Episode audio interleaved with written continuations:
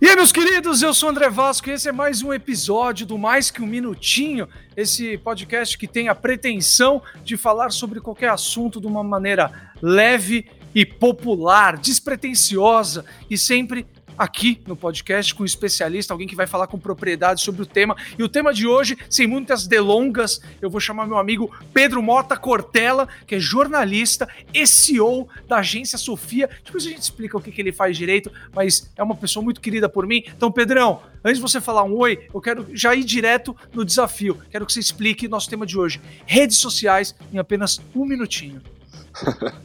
Bom, André, então se antes de falar oi, é, para mim rede social é a forma mais efetiva que a humanidade encontrou de comunicação, né? A gente confunde um pouco rede social com mídia social. Mídia social, para mim, eu tenho um entendimento que é uma plataforma que te permite comunicar com várias pessoas, te permite chegar é, em lugares em que a sua voz não chegaria de forma jamais vista na humanidade. E rede social é esse efeito que tem sobre as pessoas, né? Essa, essa integração, essa coisa que por muitos é considerada danosa é, e também pode ser danosa, mas também pode ter muita coisa boa. Eu acho que hoje é, a rede social permite você entrar em contato com o universo de pensamentos e aí por conexão com pessoas, né? Mas eu entendo que ela é simplesmente a evolução do que é a nossa comunicação, do que é a comunicação que vem desde a, do sinal de fumaça, passando pelo rádio, pela televisão, e hoje nós temos a rede social, e, e é nisso que eu acho que a humanidade vai se aprofundar ainda mais nos próximos anos. Muito bom. Ou seja, seria é, a globalização efetiva de uma comunicação mesmo. É isso. Exatamente. Eu gosto da palavra democratização. Porque é justamente isso, é Eu você tornar também. acessível a. É você dar voz a quem antes não tinha, com todos os, os prós e contras que isso significa. Então, pessoas que têm pensamentos malucos também têm a possibilidade de encontrar outras pessoas, pessoas que têm pensamentos malucos e se, for, se fortalecer a partir disso, através das redes sociais. É, mesmo, mas mesmo assim, pessoas que têm pensamentos bons, que têm iniciativas bacanas, iniciativas, é, sei lá, de crowdfunding, iniciativas de produção de conteúdo, iniciativas de qualquer outra coisa, também se encontram. Então a gente não pode é, deixar um lado é, perder o, a força do outro, a gente não pode encarar como uma, como uma coisa só. É um tema complexo, é um assunto complexo, mas eu adoro, adoro desde quando surgiram é, as redes sociais desde o Orkut, né? em 2004, Nossa. que eu entrei no Orkut. E, e, na verdade, se a gente for considerar mesmo, André, eu, eu acho que você tinha também, desde o ICQ, né? Cara, era demais. E, e, eu lembro, eu lembro a oportunidade. Ah, as, as, salas de chat da UOL, que a gente só conseguia entrar de madrugada com internet de escada, velho. Era um negócio absurdo. Era um negócio absurdo. Só que era um mundo de oportunidades, porque você conseguia conversar com uma pessoa, você tava na sua casa, tipo de pijama, sentado num computador, que era um puta perrengue para você conseguir uma conexão, e aí você conseguia conversar com uma pessoa, velho. É muito doido e fazer amizades. Então, eu acho que isso que você falou é muito importante a gente começar é, a dissertar sobre redes sociais como uma democratização e, mais do que isso, é, é, como uma ferramenta de uma necessidade básica do ser humano, que é se conectar, que é se comunicar. E aí entrar na, na, no mérito de tá sendo muito negativo, como a gente vai falar do, do, do, documentário do Netflix que tá tipo no auge agora, o dilema das redes. Eu quero falar de um livro que eu tô lendo, o Minimalismo Digital. É óbvio, cara, que você tem dois focos na vida. Você pode enxergar sempre o lado positivo e o lado negativo. E tudo na vida tem isso. Exatamente. E é o que você falou, é uma necessidade básica do ser humano. Então, assim, hoje a gente a gente vive numa comunidade digital, né? A gente está nessa aldeia global que ela é sim globalizada e a globalização tem aspectos também positivos e negativos, e como tudo, exatamente isso que você falou. É, e quando eu faço a diferenciação entre rede social e mídia social, aí eu acho que cai muito mais no, no, nosso campo de trabalho, porque nós dois trabalhávamos na mídia formal, né, a mídia dos grandes conglomerados, das empresas de comunicação, e, e eu acho que a rede social quebra isso de uma forma in, é, de um caminho sem volta, assim, no, no, as pessoas não vão voltar. E, quebra num sentido não de tipo, putz, a televisão vai desaparecer, não, porque o rádio também desapareceu, a gente tá aqui gravando um podcast, as coisas vão se adaptando, mas assim, é, a atenção das pessoas, que é o ponto principal de tudo que a gente fala, né, está nas redes sociais e continuará por um bom tempo. Então... Eu sempre falo, eu sempre falo isso quando, quando, inclusive quem está escutando o podcast, é, nós já fizemos sobre o tema algoritmos, está super legal também, e também inteligência artificial. Eu acho que são temas que, que, que, que unem o que nós estamos falando. Então acho que tem toda relação, total relação, né? E a gente fala muito disso do do Video Kill the Radio Star, lembra? Sempre que é, alguém vira e fala assim, pô, mas a TV tá morrendo, é o fim da TV, principalmente recentemente nós comemoramos os 70 anos de televisão, e aí todo mundo, ah, não, porque é o fim da TV, porque a internet, a bola da vez e não sei o que, gente. A rádio, só, uma, só um dado estatístico aqui de Ibope, de audiência, a rádio nunca cresceu tanto de audiência. E se você for pensar, é maluco, porque a gente tem serviços de streaming a dar pra dar um rodo e tem, tem, hoje você tem é, acesso a tudo a muito, muito mais fácil, não é isso? E só cresce a audiência, então, ou seja, tem público para todo mundo. Eu acho que, ao mesmo tempo que você falou democratizou, é aquele papo que a gente teve no parque. É. Também a gente está falando de clusters, né? De grupos, de nichos. Isso é muito louco. Os iguais estão se atraindo. E aí eu acho que a gente mais para frente tem que falar como usar técnicas ou ferramentas para você não ficar só nessa bolha, para você pensar e estourar um pouco essa bolha, que eu acho que é importante, como tudo na vida. Nós somos a referência que nós temos. E quanto mais nós ficarmos fechados na nossa bolha, mais ignorantes seremos, vamos dizer assim.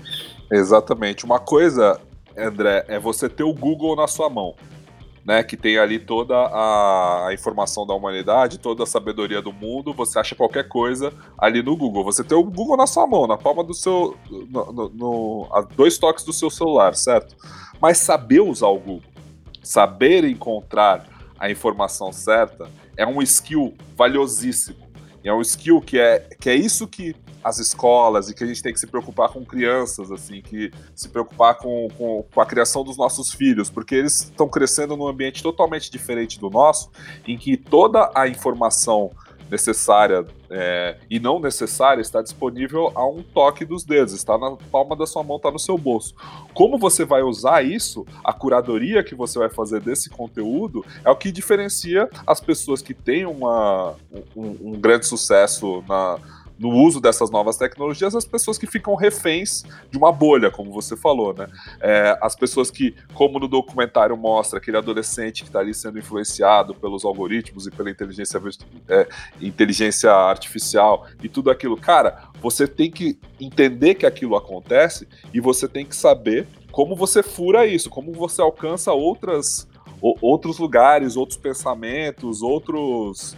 É, outros pontos de vista, porque é, instintivamente o ser humano, o, a rede social, ela, ela, ela joga com, com, com vários fatores que foram estudados, né? Ou seja, o, o feed do Instagram ele é feito para você se viciar, como, como mostra o documentário. Uhum. Não só o feed, mas todo o user experience, né? A, a experiência do usuário, do, do seu celular também é feito para você se, se, se, viciar e, e, e para ser intuitivo, para você não pensar para usar, para aquilo ser natural no seu dia a dia. Então, o, o, o, seu celular é meio que uma extensão do seu corpo. Assim. Quando você está nele, você não está pensando. Você não está pensando no movimento que o seu dedo faz, você não está sentindo que você está trabalhando, você está sentindo que você está numa informação, você está consumindo conteúdo de forma passiva.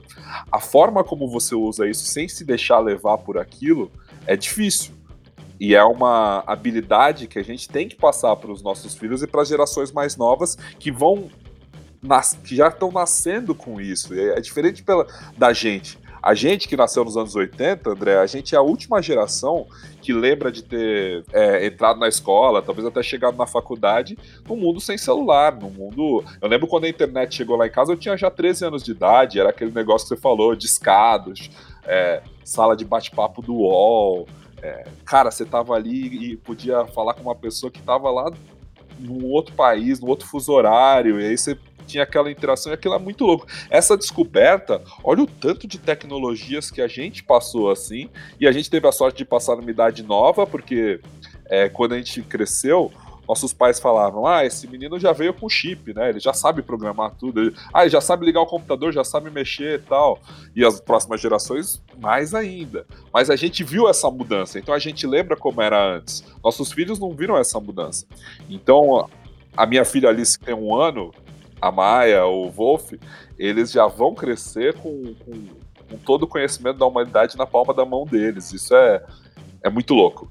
Mas será que esse, essa, esses heavy users, né? Porque a gente está falando do vício, porque eles estão toda hora controlando e traçando o padrão de comportamento, e a gente usa cada vez mais tempo e cada vez mais tempo. Até, inclusive, no, no seriado Tristan Harris, ele, é, ele fala de design ético, de Isso. pô, por que, que a gente está tão viciado? Mas, cara, pensando aqui, é, sendo racional, é, vamos pegar começo da televisão televisão no Brasil, anos 50. Cara, as pessoas ficavam de, de penduradas na televisão. É, será que não é tudo no começo? A gente precisa chegar num extremo para entender o quão o quão natural e o quão saudável é. Será que não faz parte do jogo? Porque eu vejo, eu vejo, por exemplo, é, algumas crianças, óbvio que tem as crianças que ficam viciadas e ficam o dia inteiro no celular, mas eu vejo criança, cara, que larga e tipo desencana. E Exatamente. desencana. E prefere brincar de massinha e que, tipo, que é uma coisa incrível, entendeu? Então vou explicar por que, que o Pedro está aqui comigo. O Pedro Mota Cortella, ele é jornalista, ele é um cara que hoje trabalha intensamente nas redes sociais. Um cara que fez disso o seu business. Inclusive, a gente tem que pegar muito esse mote. Pedro Mota, hã, hã, hã, trocadilho. Queria que você se apresentasse, Pedro, porque você tem a agência Sofia que cuida de algumas alguns como que eu posso dizer? Eu não gosto de falar celebridades, não gosto de falar personalidades, eu não gosto de falar art artistas, eles são artistas, mas eles são comunicadores, mas eles são também estudos. Ah, explica melhor você, por favor. ah, então, é exa exatamente, André. Eu sou jornalista, eu trabalhei é, a vida inteira, na verdade, 12 anos em televisão, era o meu sonho. Comecei como estagiário na MTV, aí que a gente se conhece.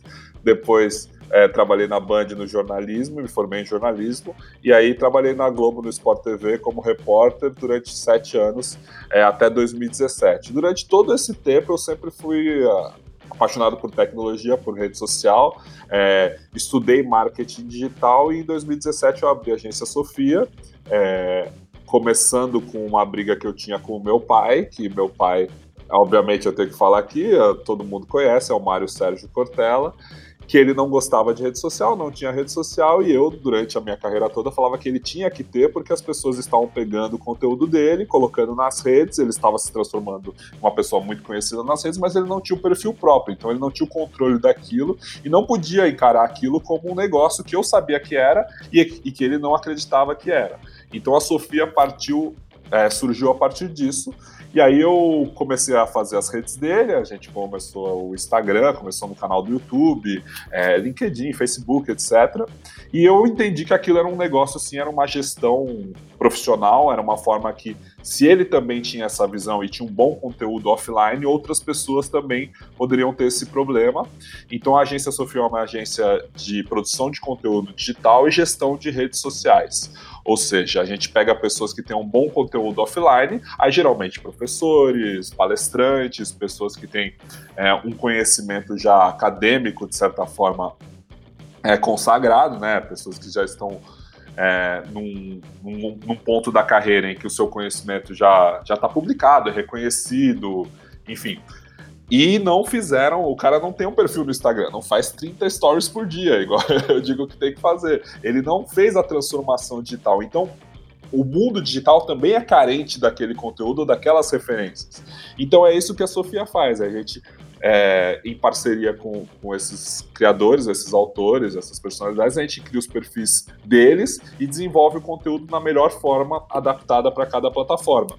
Então, se é no LinkedIn e o LinkedIn funciona bem com artigos, a gente pega os trechos dos livros, transforma em, em artigo.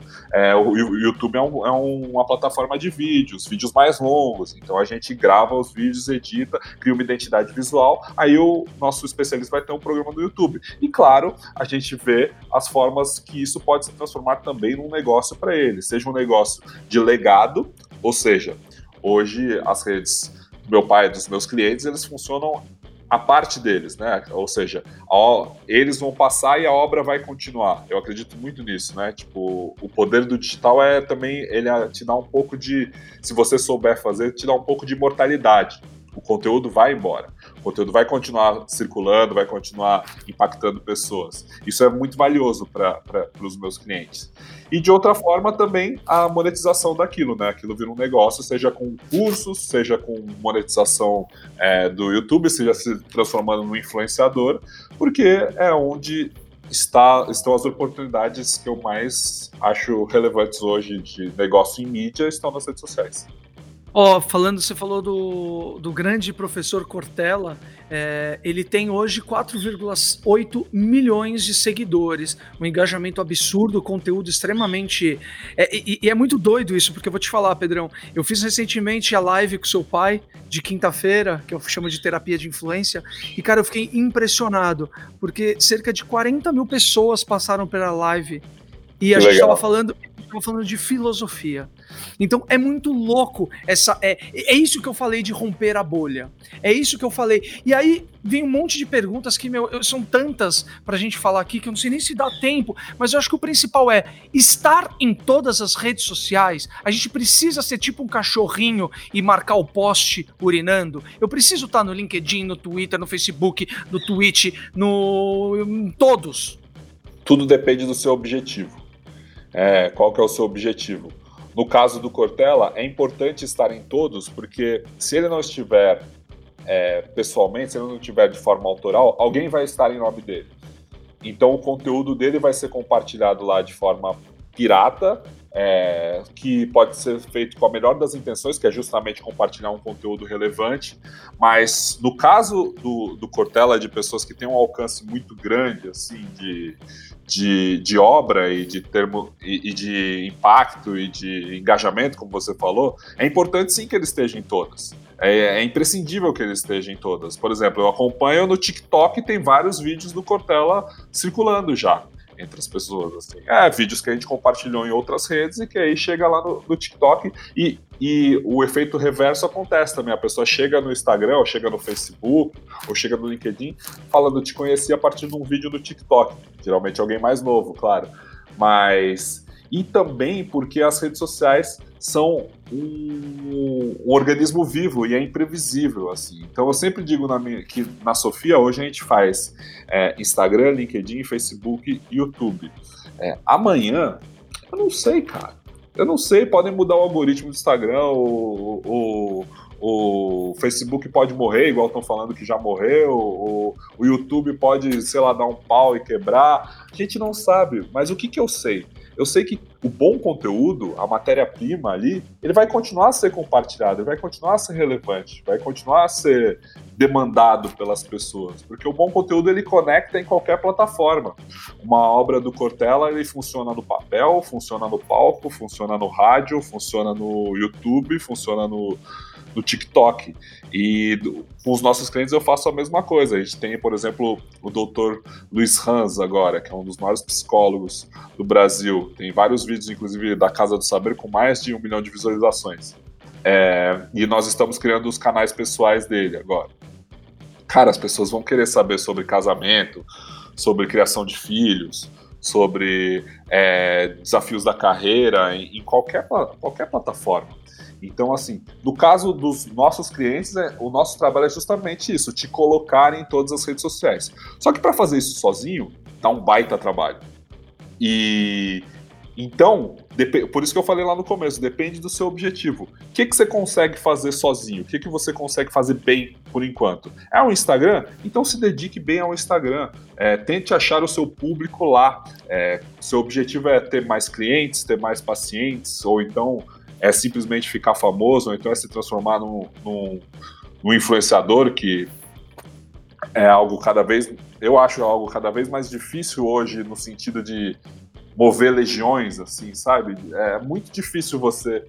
As marcas inteligentes, elas não estão mais indo nos macros influenciadores, na minha visão. Acho que é muito indo, mais. Não, mas é, eles estão indo é, nos nanos, os micros. Exatamente. É muito mais efetivo você ter o alcance para falar sobre o seu produto de quem está perto de você. Então, assim, um, o, a, a, você, a rede social ela é fantástica porque eu posso agora sentar aqui no meu, na, na minha mesa, abrir meu celular e mandar uma mensagem pro Neymar. Eu posso fazer isso agora, no direct. Oi, Neymar, é, sou seu fã. Ou então, ô Neymar, eu te odeio. Né? A chance dele responder é baixa, mas a, o ato de eu conseguir mandar uma mensagem é o que quebra tudo, né? Ele pode responder. Ah, existe essa possibilidade, eu posso ficar com essa esperança viva. Só que se eu admiro alguém que tem 5 mil seguidores, a chance dele me responder é muito maior. Então, se ele está mostrando um produto ali para mim e ele tem 5 mil seguidores e ele acredita naquilo, ele usa, é, e eu tenho uma dúvida, eu posso perguntar para ele, a chance dele responder ser alta e, e sanar a minha dúvida, cara, isso vai criar uma relação de reciprocidade e de engajamento, que é a palavra da moda, muito maior. E a chance de eu me tornar um usuário daquele produto é muitíssimo maior. Então, assim, por isso que o nano, o micro, na minha concepção, vale mais. E por isso que no começo da agência eu até falar, até tinha uma meta de seguidores, assim, a gente fala, não, a gente tem que aumentar o público, mais seguidores, mais seguidores. Não é mais isso. É, uma, uma startup, ela é por essência uma empresa que está sempre mudando, né? Eu tirei já de todos os, todos os pitches, de todas as, a, a, as reuniões de venda, a palavra de aumento de seguidores, porque eu só quero seguidores que são relevantes para aquele assunto, para o meu cliente. Eu não quero qualquer seguidor. Então, assim, quem quer ser famoso pode sair por aí comprar milhares de seguidores que vão vir um, os perfis lá que são uma sequência de letras e números, que são os bots, né? E aí você vai ter um número grande. Isso aí, se for o que você precisa, cara, vai lá e compra não é, não é isso o nosso, não é isso, dessa forma que eu encaro que a rede social é melhor. Mas se esse é seu objetivo, vai lá, né? É, Mas Pedrão, eu acho, como, como, como que você explica num mercado que, cara, eu vou te falar, Pedrão, eu penso como você há, há alguns anos, mas é, é, impressionante porque a gente vive num ecossistema, principalmente a gente que, que, que inclusive leva as redes sociais como algo profissional, é. porque querendo ou não, é a nossa, é a nossa mídia. Porque a gente estava na TV, a gente está no rádio, ou pode deixar de estar, mas a gente sempre está nas redes sociais. É o que você falou, o que encurta a nossa. nossa nossa distância das pessoas que consomem o nosso conteúdo. Só que, cara, é difícil no mercado onde vai por impulso, e digo mercado, o mercado que fomenta isso, que paga, que, sim, que, sim, sim, é, que vai atrás de números. Eu já cansei de ver isso. Ah, fulano de tal tem 5 milhões, fulano de tal tem 3 milhões, fulano de tal tá não sei o quê. Então, é, até que ponto, como que você explicaria é, essa relação seguidores-engajamento e por exemplo, como você explicaria engajamento para uma pessoa que está escutando a gente fala assim: estou escutando engajamento. Mas o que diabos é engajamento? É uma conta matemática? É, um, é uma média aritmética? O que, que é um engajamento? Eu não acredito na média. Aí que tá, eu sou penso diferente de vários gurus da internet nesse sentido. Muitas pessoas vão falar que o engajamento é que é o número de vezes que seu post foi comentado, curtido, salvo, compartilhado. Tudo bem, isso é um, isso é um demonstrativo, isso é um indicador. E, claro, as marcas, os anunciantes também devem olhar para isso. É, o problema é que muita marca, muito anunciante, ainda, como muitos dos meus clientes, não entende o que é realmente relevante na rede social. Para mim, André, o engajamento relevante é aquele que você vai ver no, no ponto final, ou seja, no, no, no que aquilo realmente rendeu de, em termos de, de vendas financeiramente falando, de vendas ou de alcance da publicação, assim. por exemplo, vou dar um exemplo do meu perfil pessoal. É, você estava falando que você viu no mercado muito. Muito diz, ah, tem 3 milhões, ah, tem 5 milhões, não sei o que lá. Eu entendo que engajamento é um pouco diferente do que a maioria dos gurus de internet entende. Para para a gente deixar claro para as pessoas que estão ouvindo, engajamento pode ser medido então entre comentários, curtidas, é, salvamentos do seu post. E hoje a gente entende rede social muito numa linguagem de Instagram, né? É importante a gente também explodir essa bolha, de novo, essa palavra, que rede social é Instagram, para com isso, imagina. Tipo, é, mas enfim, convencionou-se no Brasil como a rede social mais usada é o Instagram, é, a gente ter essa linguagem de que engajamento é comentário, curtida, compartilhamento, ou seja, número de interações com a sua postagem. Eu entendo que engajamento é um pouco diferente disso. Eu acho que engajamento tem a ver com o resultado daquela ação que você queria. Então, se você está num post promovendo um produto e a página desse produto foi visitada mais vezes graças a isso, é isso que tem que, tem que contar não, não, não, não, não, espera, não espera uma interação, porque às vezes você está promovendo alguma coisa, seja um produto, seja um, um, um, evento ou qualquer outra ação que você queira. Se aquilo está na sua página, não necessariamente eu preciso curtir, eu preciso compartilhar. Um monte de gente passa por aquilo e vai simplesmente no objetivo final, entendeu? Que é a página do produto, que é a página do evento. Então, assim, é esse número que me interessa. Por quê? Porque às vezes a gente tem uma visão a rede social te dá várias ilusões, assim, né? Aí eu, tá, eu, eu tô fazendo no meu perfil pessoal uma série de testes, né? Porque recentemente eu comecei a encarar, André, o meu perfil pessoal também como trabalho, porque eu trabalhar, trabalhei os últimos três anos muito o perfil da agência Sofia, que, que apesar da gente ter é, como negócio a gestão de redes sociais de pessoas, a gente também tem a nossa página lá da empresa, que fala sobre conteúdos que têm a ver com, a com o nosso interesse e com o nosso público, que é de filosofia, educação, curiosidades, é, um pouco de tecnologia também, dentro desse aspecto da educação digital. Pois bem, no meu perfil pessoal, comecei a fazer uma série de testes. E aí, recentemente, eu fiz um teste que é, diz respeito a uma pesquisa que eu fiz, assim, então eu gostaria, eu, eu tenho meu perfil pessoal já há algum tempo, eu gostaria de entender é, quem, são as, quem são meus seguidores, se eles me seguem por causa do meu trabalho na TV, se eles me seguem por causa do meu trabalho na agência Sofia, que é mais recente, ou se são amigos meus da vida tal. Eu tinha esse número lá. Aí, por exemplo, 70% são pessoas que já me conheciam. Beleza, daí eu, eu, eu, guardei isso. 30% são pessoas que não me conhecem pessoalmente, que me seguem por, por conta do trabalho. Beleza, aí eu perguntei, o que, que você mais gostaria de ver nesse perfil? Aí era esportes, que eu trabalhava com esporte, televisão, é, rede social, que é o que eu estou trabalhando agora, ou outros. É, 90% clicou em rede social. Aí beleza, passaram-se os dias, recentemente, dois dias atrás, eu comecei eu comecei o trabalho de educação do meu público, que agora eu tô, eu tô encarando isso aqui, que eu quero fazer uma produção constante de conteúdo, né? É, a educação do, do, meu público pa, passa pelo seguinte sentido: eu falei, é, eu vou começar a produzir 30 stories por dia. Isso te incomoda? Aí veio um monte de gente falou, putz, me incomoda, não sei o que. É muito, é muito. É muito, é muito, é demais, imagina. Daí eu falei, tudo bem, então pare de me seguir. Deixe de seguir. Por favor, me dê o prazer do seu unfollow. Aí, beleza, foi uma polêmica, o nego veio no WhatsApp, né? Ah, mas, como assim? Você tá brigando com a internet? Que, que, que é isso? Tá querendo ser polêmico de graça tal? Eu falei, cara, não é questão de ser polêmico de graça. Aí passou esses stories, eu fui ver meu engajamento. Os posts que mais deram engajamento no meu feed do Instagram, claro, foram os da polêmica. É. E aí eu fiz uma pergunta. É, quer saber quais foram os stories que mais deram engajamento? Aí eu postei lá, todo, eu abri uma, uma enquete, os da polêmica ou os outros? Daí todo mundo, com certeza os da polêmica. Não, cara, os, os stories que mais deram engajamento foi o meu jantar de sábado à noite, que eu postei meu prato de comida com a minha esposa. Caramba. Ou seja, rede social não tem lógica, velho. Não tem lógica nenhuma. É uma coisa que você. Então, assim, o engajamento que todo mundo fala é uma coisa muito relativa e muito imprevisível, entendeu? Então, assim, eu, eu comecei essa polêmica porque, aí voltando àquilo que eu tinha falado, eu tinha feito uma pesquisa que as pessoas se interessam que eu fale de rede social.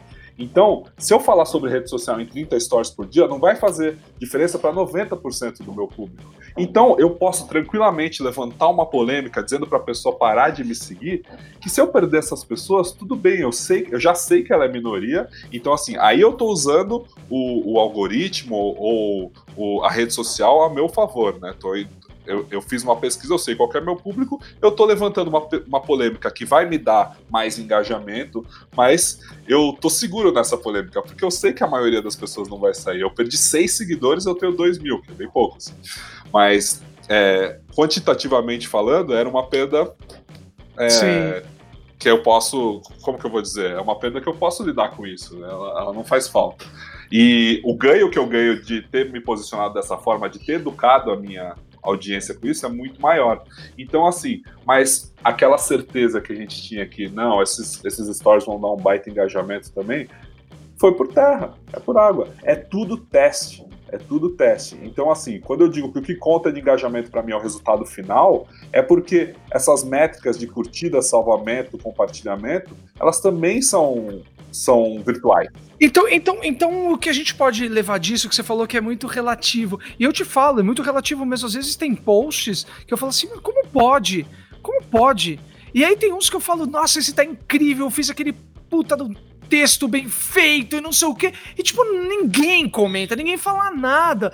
E aí. Só que é muito louco isso, Pedrão, porque eu, eu, eu costumo falar, né? Geralmente pra galera mais nova, tem um menino que eu, eu, eu, sempre uso ele como teste, que ele tem 15 anos, ele é filho de um amigo. Eu falo, e aí, você viu lá? Não, ele sabe tudo que eu faço. Só que ele não dá, ele não dá uma curtida, ele não deixa um comentário e não salva porcaria nenhuma. Falo, aí ele fala, mas eu vi. Aí eu comecei a brigar com ele, eu falei, cara, você não sabe, é importante. Aí ele, agora eu falo assim, e aí, você viu lá o minutinho, não sei o que? Ele fala, ah, eu curti, mas você viu?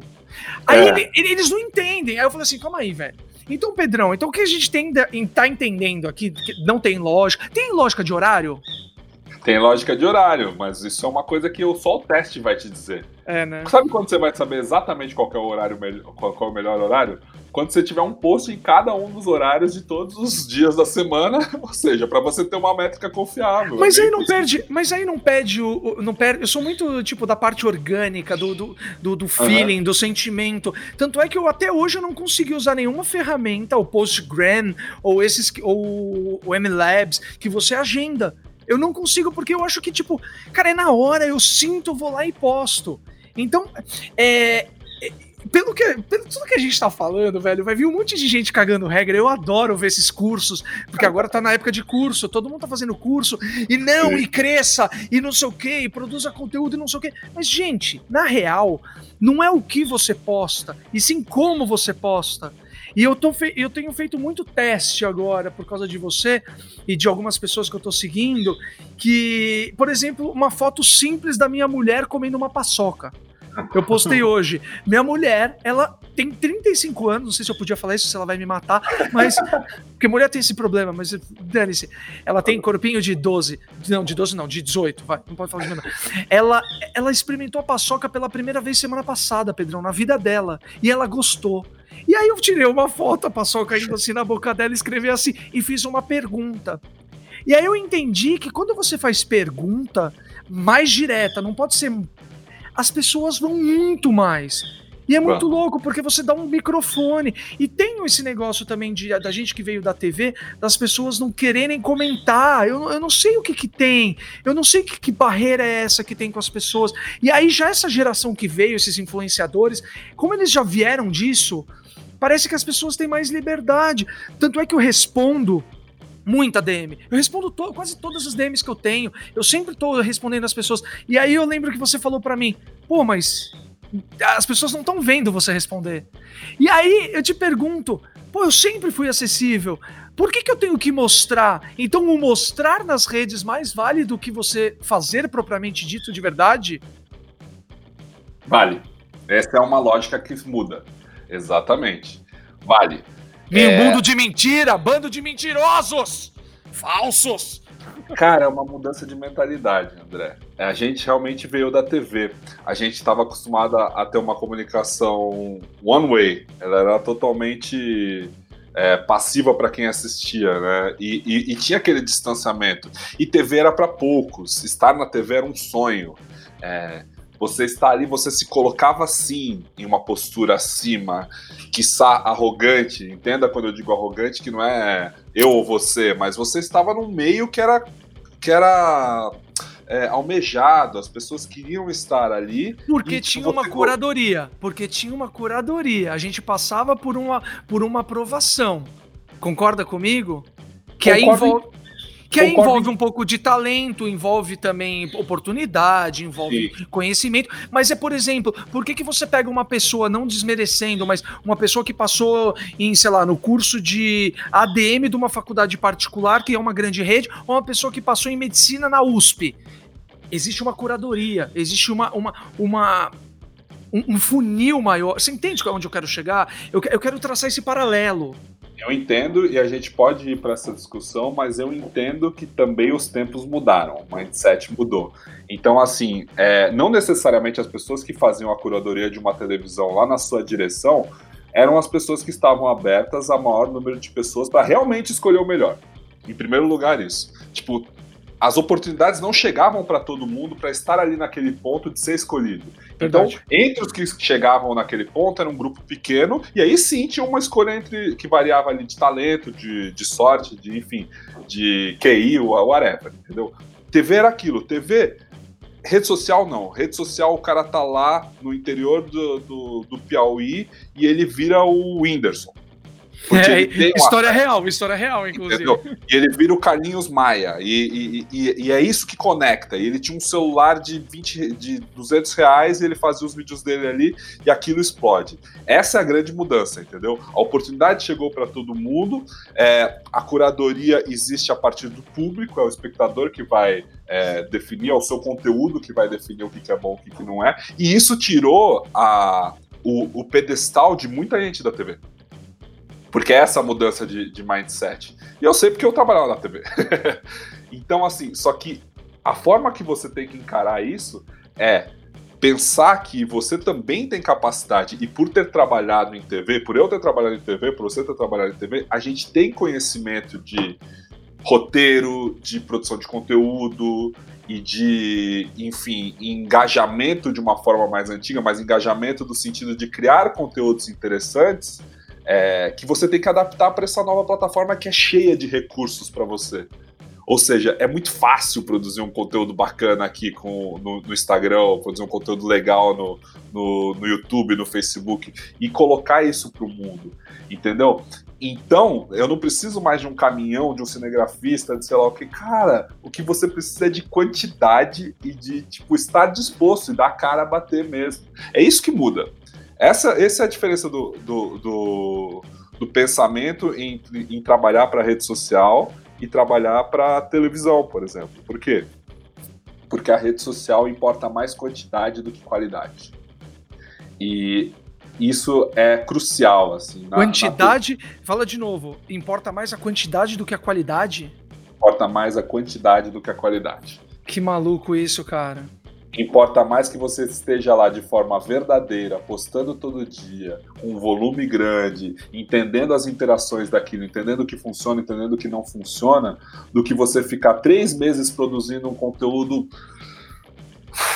Não sei se eu posso falar palavrão aqui. Pode, pode, pode, pode. um conteúdo foda. Aquele conteúdo putz, que tá estruturado, tá pensado isso não é o que funciona na rede social. Não é isso que vai te trazer é, o, o, o, reconhecimento que as pessoas buscam. E essa mudança de, de pensamento vai para tudo. Vai para o pro produtor de conteúdo, vai para o anunciante, vai para o mercado, vai para quem consome. Por quê? Porque justamente isso, André. Às vezes o que vai funcionar é a foto da paçoca, não é o, o minutinho que você passa um tempão gravando é. e pensando no conteúdo e estudando. O Minutinho é um, é um, conteúdo fantástico, eu adoro o Minutinho, cara. Eu acho que você acertou o tom, acertou a edição, acertou. Cara, na mosca ali, porque é exatamente o, o que ele precisa. Só que essa. E aí, quando um conteúdo que você faz no Minutinho, por algum motivo, não vai bem, isso é muito frustrante. É muito, isso muito, muito. Derruba, assim. Isso derruba a iniciativa. E não pode ser assim Por quê? Porque rede social tá, tá, tá, rolando o tempo todo. Então tem que vir outro minutinho, tem que vir outro, outra paçoca, outro não sei o que lá. É a frequência, ou seja, é a frequência é a frequência, e é isso que a gente tem que tomar cuidado também naquela parada do, do, do, dilema das redes, que é assim, cara, calma, você tá viciando nisso daqui, isso aqui tá te consumindo muito, isso aqui, eles estão formando, é, é, a rede social é feita para você se viciar, aquele papo que tava, a gente tava falando no começo. Então, assim, o desafio é você produzir essa quantidade enorme de conteúdo sem, sem se transformar refém daquilo. Então, mas é muito louco isso, é porque é a, gente, a, a, gente tá entrando num. A gente tá entrando num loop é, eterno, porque a partir do momento que tem essa deturpação, onde a quantidade ela é mais importante do que a qualidade, então você começa a fazer sem ter um você acaba fazendo por fazer, velho. Como, como... Só que aí você tá pensando a curto, médio ou longo prazo. Porque, como você disse, o que, que adianta eu ficar todo dia postando por postar, só pra marcar presença, que nem eu te falei do cachorrinho, marcando o poste, mijando lá. Olha lá, o André postou hoje. Mas aí eu aí acaba, acaba caindo naquilo. Ah, eu tô aqui. Ah, não sei o quê. É, não sei então, o quê. Acreditando que a vida, acreditando que a sua vida é tão importante para compartilhar com as pessoas. E, e, mais louco ainda, você acaba não vivendo a sua vida real. Você tá tão preocupado em expor a sua vida, em produzir conteúdo. Eu escuto muito isso. Não, não, eu tenho que produzir conteúdo. Assim, mano, você não trabalha com isso. É. É. Não, mas eu preciso, eu preciso produzir conteúdo. Só que aí, Pedrão, eu te falo, cara, a pessoa tá tão preocupada nisso, amanhã acaba o Instagram. Quem é essa pessoa? É. O que ela fez? Então, é, a gente rodou, rodou, rodou, falou, falou, falou, mas tipo, e aí, velho? O que que vai, o que que vai, o que que fica? É, é uma coisa muito perene. É, é, o, o que vai ficar? Do conteúdo que a gente faz. Porque que nem você disse, sim, é muito frustrante. É muito frustrante eu ver aqui no Minutinho, quer ver? É, que tem 11 mil seguidores. Uhum. Só que assim, como que eu... Por que que eu continuo? Por causa do feedback das pessoas, por causa do retorno das pessoas, de professores, de alunos, de professores que dão, que, que dão um minutinho em aula, em sala de aula, é, desde escola pública até escola particular de São Paulo, até na faculdade de Manaus. Então, isso que faz. Só que aí o que você falou, a qualidade ela está inversamente proporcional com a quantidade. Só que a quantidade que vai fazer a gente viver disso. Então aí a gente cai de novo. Então aí você fica assim, tá bom. Você faz um monte de coisa legal, seu conteúdo é muito legal. Você tá ganhando dinheiro? Eu? Então, nós, a pergunta, pergunta para você, a pergunta é para mim, a pergunta é para você que está escutando a gente e que se preocupa com o que vai passar. E não eu vou fazer eh, nada contra o TikTok, eu até brinco, eu falo assim, que eu não faço dancinha no TikTok, não é porque eu sou contra a dancinha, é porque eu não sei dançar. Eu danço com a minha filha só. E, e acho super legal, por exemplo, o Mion, que tem um perfil com os filhos, lá dançando, acho super divertido, mas eu não sei dançar. Adoraria, é. inclusive, Dança dos Famosos, se quiser me chamar, ia ser um prazer ganhar um, uma bufunfa e aprender a dançar. Mas você entende, cara? Eu não vou fazer isso, é uma coisa que eu já escutei. Não, cara, tem que fazer porque todo mundo tá fazendo. Não, não vou fazer porque todo mundo tá fazendo e porque lá tá o dinheiro. Você entende? Até que ponto a verdade. Porque tá pregando tanto, tem que postar. Frequência, quantidade. Mas a verdade que dá audiência. Mas a partir do momento que você se, se obriga a postar, você tá perdendo uma verdade. Porque você tá dançando conforme a música. Discordo, discordo. Porque se obrigar a postar não é postar qualquer coisa. E uma, uma coisa que as pessoas têm que entender é que rede social dá um trabalho do cão. Sim, é muito trabalhoso. Postar conteúdo todo dia é um baita trabalho. E, e todo dia não é postar qualquer coisa, não é postar só sua vida. É em, em, entender dentro da sua vida o que, que é relevante para sua audiência e qual que é o objetivo daquele post. Então, hoje, quando eu encaro o meu perfil pessoal para porque eu vou querer dar 30 stories por dia, 30 stories, sabe quantos, quanto tempo dá isso se fossem só vídeo, se não fosse foto, se não fosse responder perguntas? Sei, 7,5 minutos, não é isso? 7 minutos e meio, cara. Eu não posso perder 7 minutos e meio do meu dia pensando num roteiro antes, é, entendendo qual, qual, vai ser o, qual vai ser a minha narrativa, entendendo que aquilo, putz, eu faço uma pesquisa na segunda, eu, eu, mostro o resultado na terça, eu comento sobre aquilo, eu abro uma caixinha de pergunta na quarta, eu tenho um vídeo interessante, eu acompanho uma gravação da minha agência, que é importante, eu mostro meu, meu cliente, eu mostro, falo sobre o conteúdo dele, abro uma interação sobre outras coisas. Então, assim, a diferença é a forma que você encara isso. Você não tem que viver postando a sua vida. As pessoas que vivem postando a sua vida têm um trabalho do cão. Grandes influenciadores que legendam seus posts. Pra... Nossa, nem me fale em legendar para ficar uma para ficar uma, uma linguagem mais fácil e é importante porque as pessoas assistem os stories sem som é, eles têm um baita trabalho. Então assim não pense que ser um influenciador digital na era do Instagram na era dos stories é um trabalho simples é um trabalho extremamente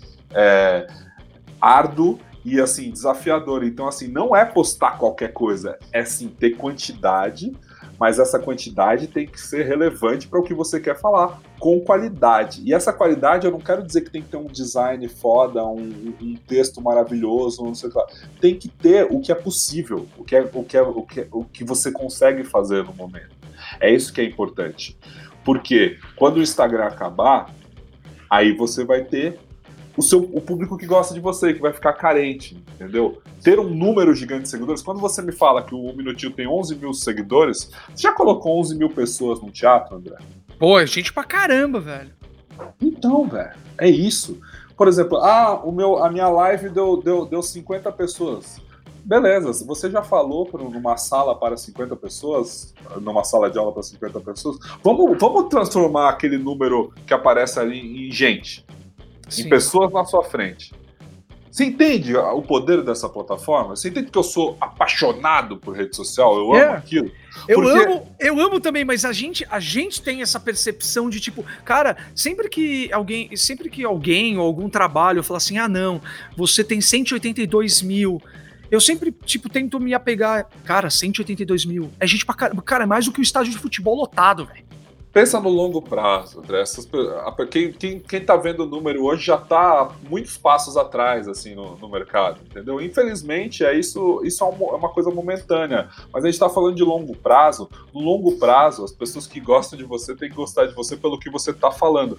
E assim, não vão sobrar muitos. Não é todo mundo que tem a, a, a capacidade de realmente fazer um conteúdo é. em, em quantidade diária que seja relevante.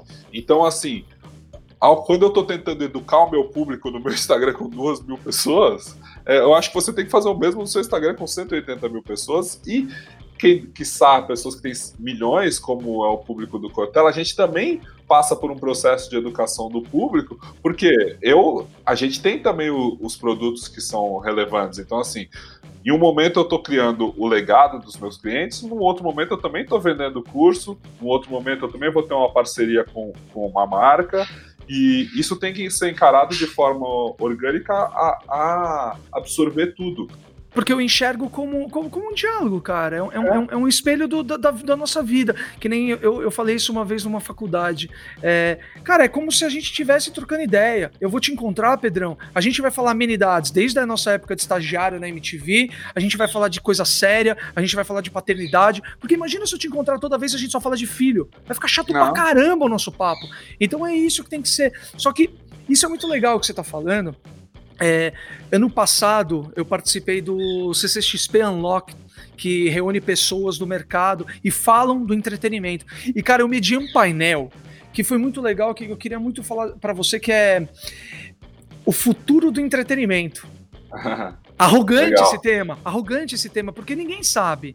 E aí, eu, eu, eu, eu, tive o prazer de estar com três pessoas que eu, que eu admiro do mercado, que é a Janaína, que é a Janaína Augustin, que é chefe de novas mídias da, da O2, uma grande produtora. Tem o Laganaro, que é um cara que ganhou Cane em experiência em realidade aumentada, virtual. E o Antônio Prata. O Antônio Prata é um tremendo de um escritor, que tipo, roteirista, é um cara que era muito engraçado, porque ele falava assim: gente, eu não tô nessa rede social, gente, eu não sei o que é isso. E aí, no final de tudo, eu escrevi até a conclusão sobre o tema. Óbvio que nós não chegamos, pois nós não somos videntes. Mas o cerne de tudo isso foi isso que a gente está falando. Não é o que você fala, e sim como você fala, que volta para nossa individualidade.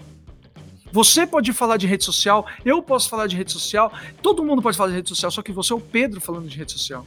E você tem, e você tem a, uhum. o seu o seu algoritmo interno que faz você falar dessa maneira.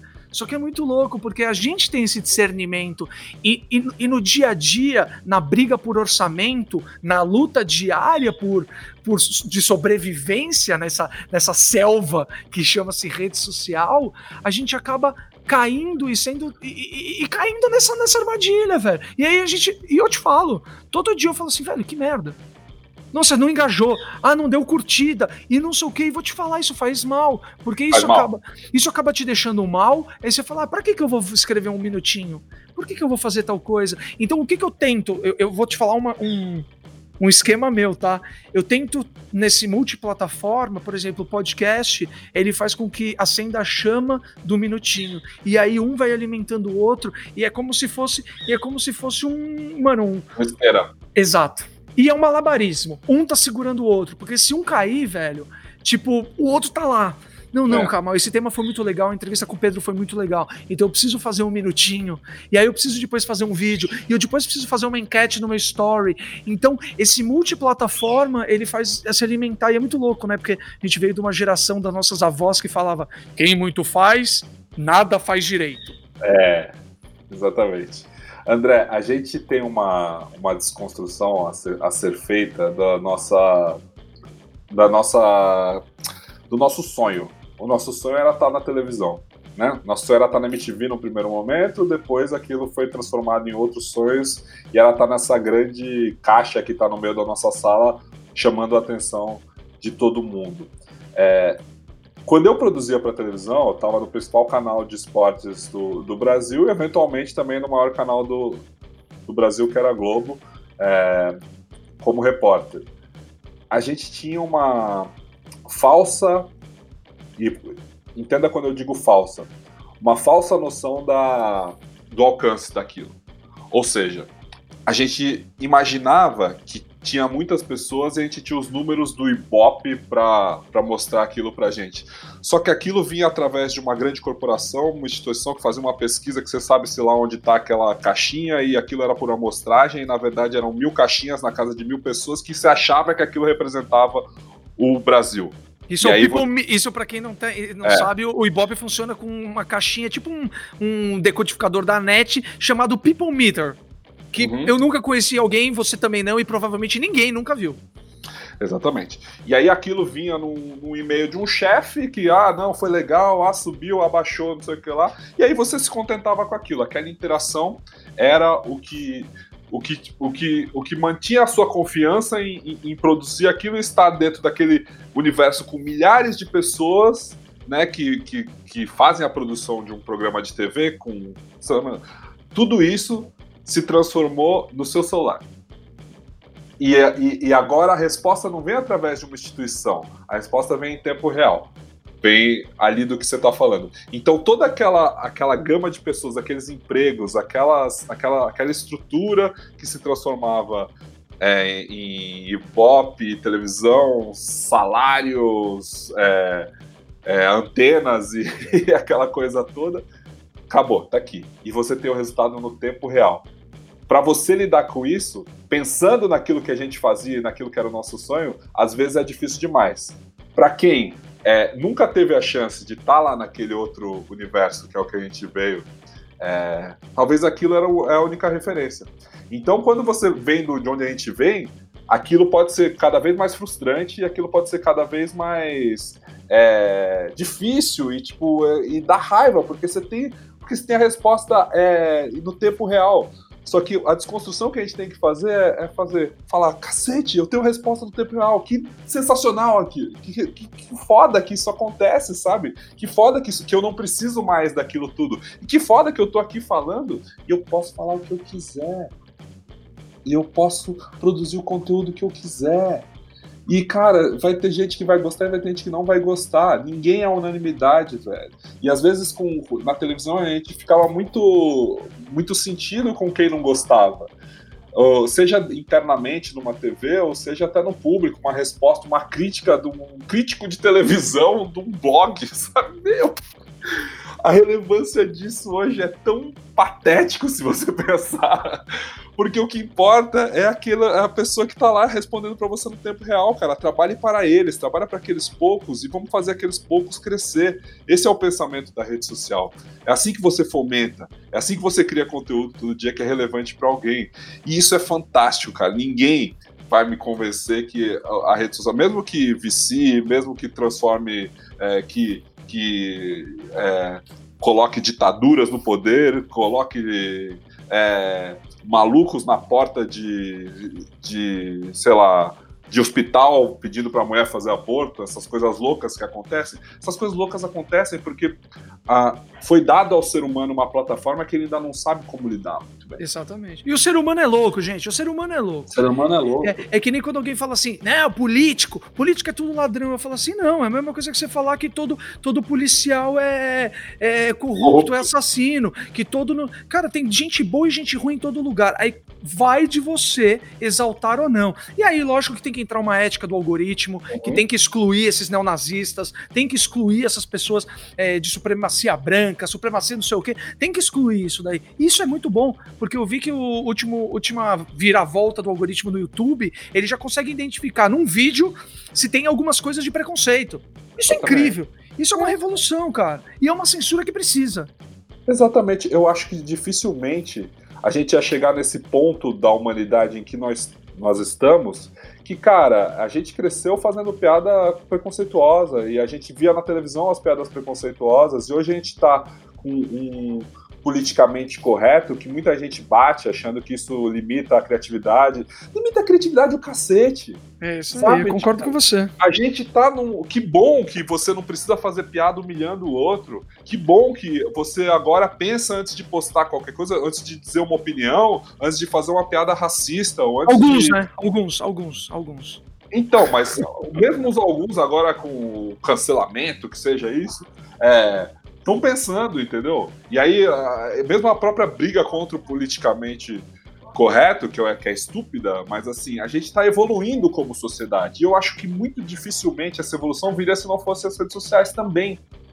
Porque acaba que você expõe. É, a gente está pensando no salário das mulheres, a gente está com esses documentários é, do Netflix que, acabam educando o povo muito mais do que muita faculdade. A gente está repensando a história do trabalho. Por exemplo, aqui na Agência Sofia, a gente tinha um escritório físico aqui no WeWork, aqui perto. A pandemia nos fez ir para o home office e a pandemia nos mostrou que nós funcionamos no home office. Então eu não vou ter mais é, é, escritório físico. E, ao não ter mais escritórios físicos, as próximas pessoas que eu vou contratar, eu não preciso me limitar a São Paulo. Ou seja, o cara que é um bom designer que eu preciso contratar agora, que mora no interior do Maranhão, ele está concorrendo de igual para igual numa vaga na agência Sofia com alguém que eu precisava contratar que morava aqui perto. E às vezes o salário que eu vou poder pagar para alguém que morava aqui perto vale menos em São Paulo do que o cara do, do que para o cara que vai no interior do Maranhão. Então isso nivelou de uma forma, deu oportunidade para tanta gente. Então assim, é, politicamente correto é bom, a humanidade está indo para um lugar legal, apesar de tudo. É só que as pessoas têm dificuldade em ver o longo prazo. Enxerga o longo prazo. A gente vai aprender a mexer com rede social. A gente vai. A, a, a gente vai se livrar dos malucos em algum momento, porque a humanidade sempre se livrou dos malucos. É, a, a Segunda Guerra acabou e os malucos acabaram. A, e o nazismo acabou, de certa forma, ali. A gente tem um, as coisas estão reativando agora. Mas assim, pense no longo prazo, pense que a gente vai aprender a lidar com essa plataforma e ela vai continuar. Uma coisa que eu tenho certeza absoluta é que não vai mudar. As pessoas não vão sair do, do da tela do seu mobile ou, e vão começar a assistir TV de novo só de forma passiva, sem saber o que você. o que vai passar na sequência com alguém decidindo por você. Isso não vai mudar. É, é um caminho sem volta, entendeu? A gente está a gente tá é, empoderando essa palavra é, também da moda, empoderando tanta gente. E que bom que a gente está empoderando, que a gente está dando. Que bom que, que, por exemplo, numa discussão da moda dessa semana, de, do, da. Como é que é? Da Luísa Sonza com o Vitão ou com o Whindersson lá, que aí a internet começa a falar que o Whindersson é corno, sendo que ele nem mais namorado é uma menina. Que bom que isso leva a discussões sobre machismo novamente né? Sobre machismo estrutural, sobre racismo estrutural. é, com, certeza 10 anos atrás a gente nem sabia que esse termo existia, racismo estrutural, machismo estrutural. Então, assim, eu acho que a gente vive num momento fantástico para quem mexe com comunicação e com e, e, e da humanidade como um todo. Ou seja, se a gente olhar o lado positivo de tudo isso, a rede social ela está cumprindo o papel dela, que é gerando diálogos. Exatamente. Tá, tá, Ou seja, caímos. Então, vive essa horizontalização, vive essa, essa democratização, porque eu acho isso incrível também. Só a gente tem que se blindar, como você disse, é focar no, em quem consome nosso, nosso conteúdo, é, é, é, é focar neles, porque a gente tende sempre a 200 comentários positivos e aí vem um negativo, a gente foca nesse negativo e isso pode barrar o que a gente faz. É o bom velho, se você tá escutando isso e tá falando, ih, momento coach, momento autoajuda, mano, isso, isso é o que move o mundo, cara. É o desenvolvimento pessoal que está É o desenvolvimento pessoal. Cara, eu, nunca, eu, não, eu não sou a pessoa mais agradável do mundo, a forma como eu me expresso também não é boazinha, assim, simpática. Eu até. E eu tô tentando trazer um pouco de verdade também para as minhas redes sociais nisso. Assim. Quem me conhece sabe, sabe que eu sou assim, que eu sou até de certa forma grosso na forma que eu, que eu falo e na forma que eu exponho as minhas opiniões. E muitas vezes em grupos do WhatsApp, com amigos, assim, eu sou um mala, eu sou o dono da verdade e eu gosto de brigar pelo meu, pelo meu ponto de vista, mas assim eu vou atrás das pessoas que gostam de mim, sabe? E não dá para você se preocupar com as pessoas que não gostam de você, porque é, isso, é, isso é danoso mesmo. A gente tem que entender. E outro ponto positivo que a gente não falou, porque eu vou voltar no, no tema quente que você lembrou do, da, do social dilema, né? Da, da, do dilema das redes, que é a questão do, do algoritmo aprender com seus hábitos para ter os. para prevê-los, né? Basicamente.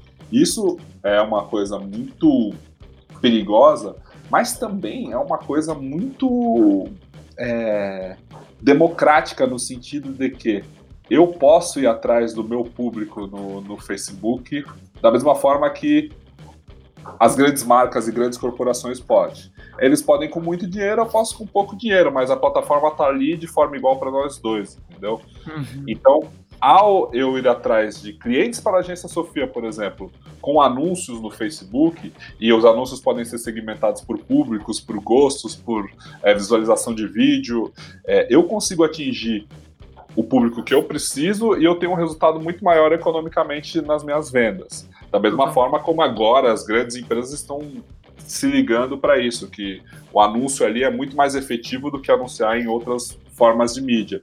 Então, assim, veja como isso pode ser importante para o padeiro da esquina. Sim. Sabe? Tipo, como o cara da pizzaria. O é cara que. Oportunidades, cara, e ponderar é. o analítico. Você falou de, do, do, algoritmo sempre oferecer coisas que são próximas a você. Por causa do minutinho, eu acabo pesquisando muita coisa. Mas a gente, a, a gente se analisar, um dia desse eu tava analisando o meu, minha timeline, porque tava todo mundo falando do feed. Ah, eu fiz uma limpa, eliminei todo mundo. Eu falei assim: não vou fazer limpa. Eu vou ver o que, que tá chegando até mim. Por que, que tá chegando até mim? Aí eu falei assim, pô, verdade. Por que, que eu não, não tô comentando? Aí eu fui lá, entrei no perfil de uma pessoa, outra pessoa, outra pessoa, curti, comentei, comecei, automaticamente já vem. Por exemplo, vem anúncio de sneaker, eu falo assim, pô, eu tenho que parar de entrar, parar de ver isso. Pô, eu quero que veja. Então eu fico eu, eu tento controlar essas coisas. Eu deixo o é algoritmo isso. louco, né? Eu deixo o algoritmo maluco. Ele deve, ele deve achar que eu sou pirado, mas eu adoro ver isso. Então, esse é o lado positivo de você analisar. Se analisar, né? É, é aquela questão de ter um skill de saber usar o Google, de ter a habilidade de você saber usar as plataformas da melhor forma. Então siga pessoas de fora da sua bolha. De vez em quando também, fa... não digo fazer uma limpa, mas veja os conteúdos que não são mais relevantes para você e tira aquele. Se aquilo te incomoda que fica aparecendo toda hora, para de seguir um pouquinho, depois você volta, sabe? É. Tipo, é... E não, e não significa que você não é amiga da pessoa, que você odeia a pessoa. É. Significa que você, aquele conteúdo não te interessa. E beleza. chega de mim segue, me segue. Me é. segue e não segue ninguém. E, e, cara, entenda o Insta... Às vezes você pode entender o Instagram, a rede social, como uma baita plataforma de aprendizado. Siga pessoas que são relevantes para o seu trabalho, relevantes para os temas que você interessa, e não só entretenimento.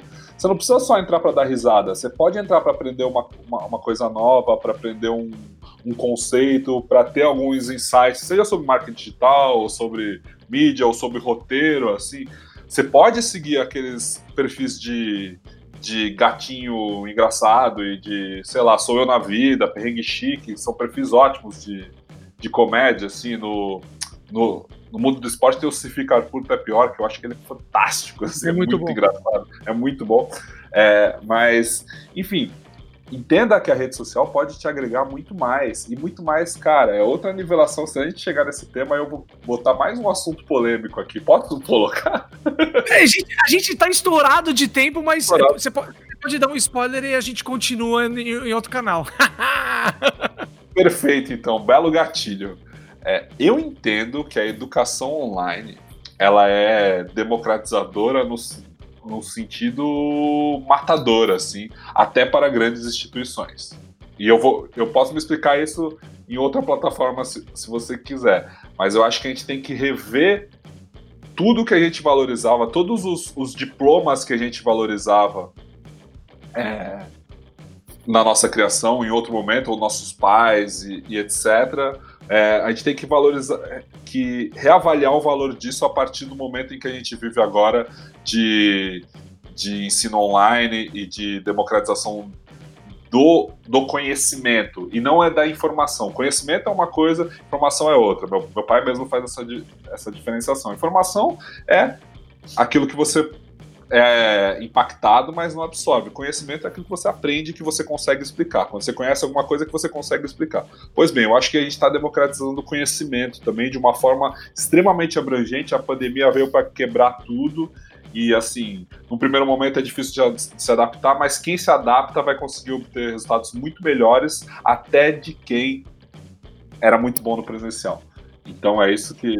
Cara, então, então, então esse é o gatilho. Eu já pensei numa mesa. Vou, eu vou chamar mais algumas pessoas e a gente vai falar sobre isso. Então, você que está escutando aí o podcast, fica ligado nas redes, siga lá o arroba um minutinho com H, que são temas resumidos. Na verdade, foi a base desse podcast que eu chamo convidados. No caso, o Pedrão foi hoje. Pedrão, muito obrigado. Sigam lá ele, Pedro Mota Cortella, com dois L's para ver os stories dele, são muito bons, são muito reflexivos. Siga também a agência Sofia, siga também o pai dele, o Cortelão, que é demais. e, obrigado, Pedro, valeu mesmo, cara. Cara, eu que agradeço pela oportunidade, André. Muito bom bater esse papo aí com você. Espero que tenha ficado bacana e que quem quiser mesmo pode é, ir lá no meu Instagram, me xingar, dizer que eu sou. que, eu não, que a minha opinião é muito polêmica. Mentira, só porque polêmica aumenta meu engajamento. é porque é, a ideia do mais que um minutinho é isso, Pedrão, era da gente continuar a esticar. É muito mais do que um minutinho. Esse papo, e como vários, valem muito mais que minutinhos. Então, cola lá na rede do Pedro, cola lá na minha, arroba André Vasco, e vamos continuar esse dilema. E aí eu vou levar para um vídeo um debate sobre conhecimento, informação educação, futuro da, da. Nossa, eu já pensei numa galera muito legal. Você vai gostar. Um beijo, fiquem com o Papai do Céu. Até semana que vem com mais algum tema. Confiram lá. Beijo. Tchau, tchau. Tchau, tchau. Tchau, tchau.